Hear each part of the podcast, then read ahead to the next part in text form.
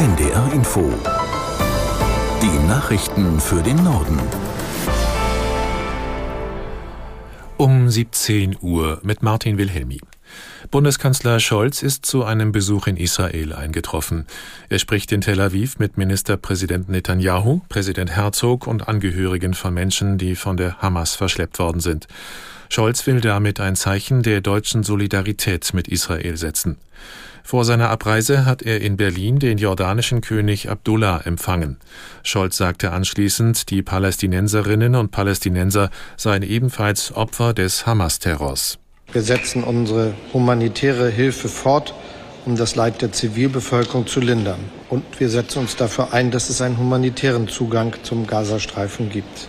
Es ist geboten, dass die notleidende Zivilbevölkerung in Gaza, die von der Hamas als menschliche Schutzschilde genutzt werden, humanitäre Hilfe erhält, Wasser, Nahrung und Medikamente. In unserem Entsetzen über die menschenverachtende Gewalt der Hamas-Gewalttäter ist es wichtig zu differenzieren. Die Palästinenserinnen und Palästinenser sind nicht Hamas. Und die Hamas hat kein Recht, für sie zu sprechen.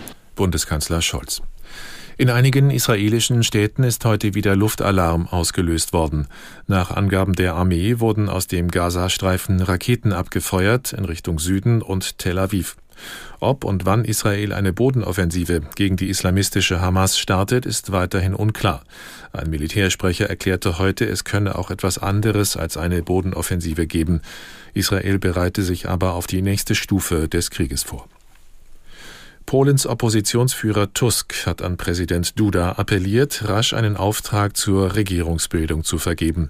Nach der Parlamentswahl vom Wochenende warteten die Menschen auf Entscheidungen, sagte Tusk in einer Videobotschaft.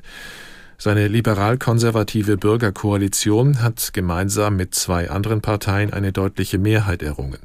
Stärkste Fraktion bleibt aber die nationalkonservative PiS. Deshalb ist es auch möglich, dass Duda zunächst einen Politiker aus ihren Reihen mit der Regierungsbildung beauftragen wird. CDU-Chef Merz sieht die Wettbewerbsfähigkeit deutscher Unternehmen in Gefahr.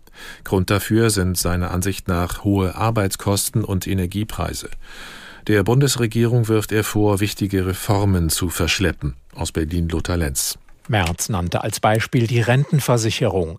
Der CDU-Vorsitzende forderte eine Reform des Arbeitszeitgesetzes und ein Ende der Rente mit 63 für Berufstätige nach besonders langem Erwerbsleben. Zuvor hatte Bundeskanzler Olaf Scholz auf dem Arbeitgebertag Schritte zum Bürokratieabbau angekündigt. Die Fülle an geltenden Gesetzen und Vorschriften sei für Behörden wie auch für Unternehmen zum Teil nicht mehr handhabbar, sagte Scholz. Der mutmaßliche Attentäter aus Brüssel ist tot. Er wurde bei der Festnahme in einem Café niedergeschossen und tödlich verletzt. Bei ihm wurde eine Waffe gefunden. Der Mann soll gestern Abend zwei schwedische Fußballfans in der belgischen Hauptstadt getötet haben. Den Behörden zufolge handelt es sich um einen 45 Jahre alten abgelehnten Asylbewerber aus Tunesien. Er war schon Polizei bekannt wegen Menschenhandels und Gefährdung der staatlichen Sicherheit.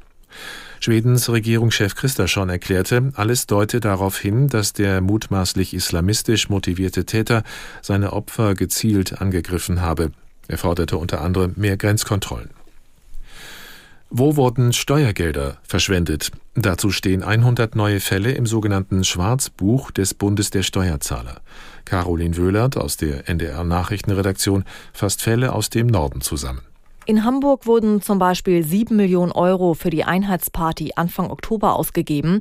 So viel Geld wie in keinem anderen Bundesland in den letzten Jahren.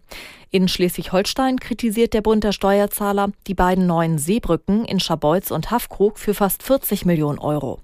Wegen Kostensteigerung habe das Land seine Förderung auf mehr als 32 Millionen Euro verdoppeln müssen. In Niedersachsen wurde unter anderem viel Geld für eine Citybuslinie in Winsen ausgegeben, die kaum jemand nutzt. Und in Mecklenburg-Vorpommern gibt es Kritik, weil das Bildungsministerium für 130.000 Euro 60 Großplakate, Postkarten und Videos für Social Media produzieren ließ, um Lehrkräften Danke zu sagen. Das waren die Nachrichten.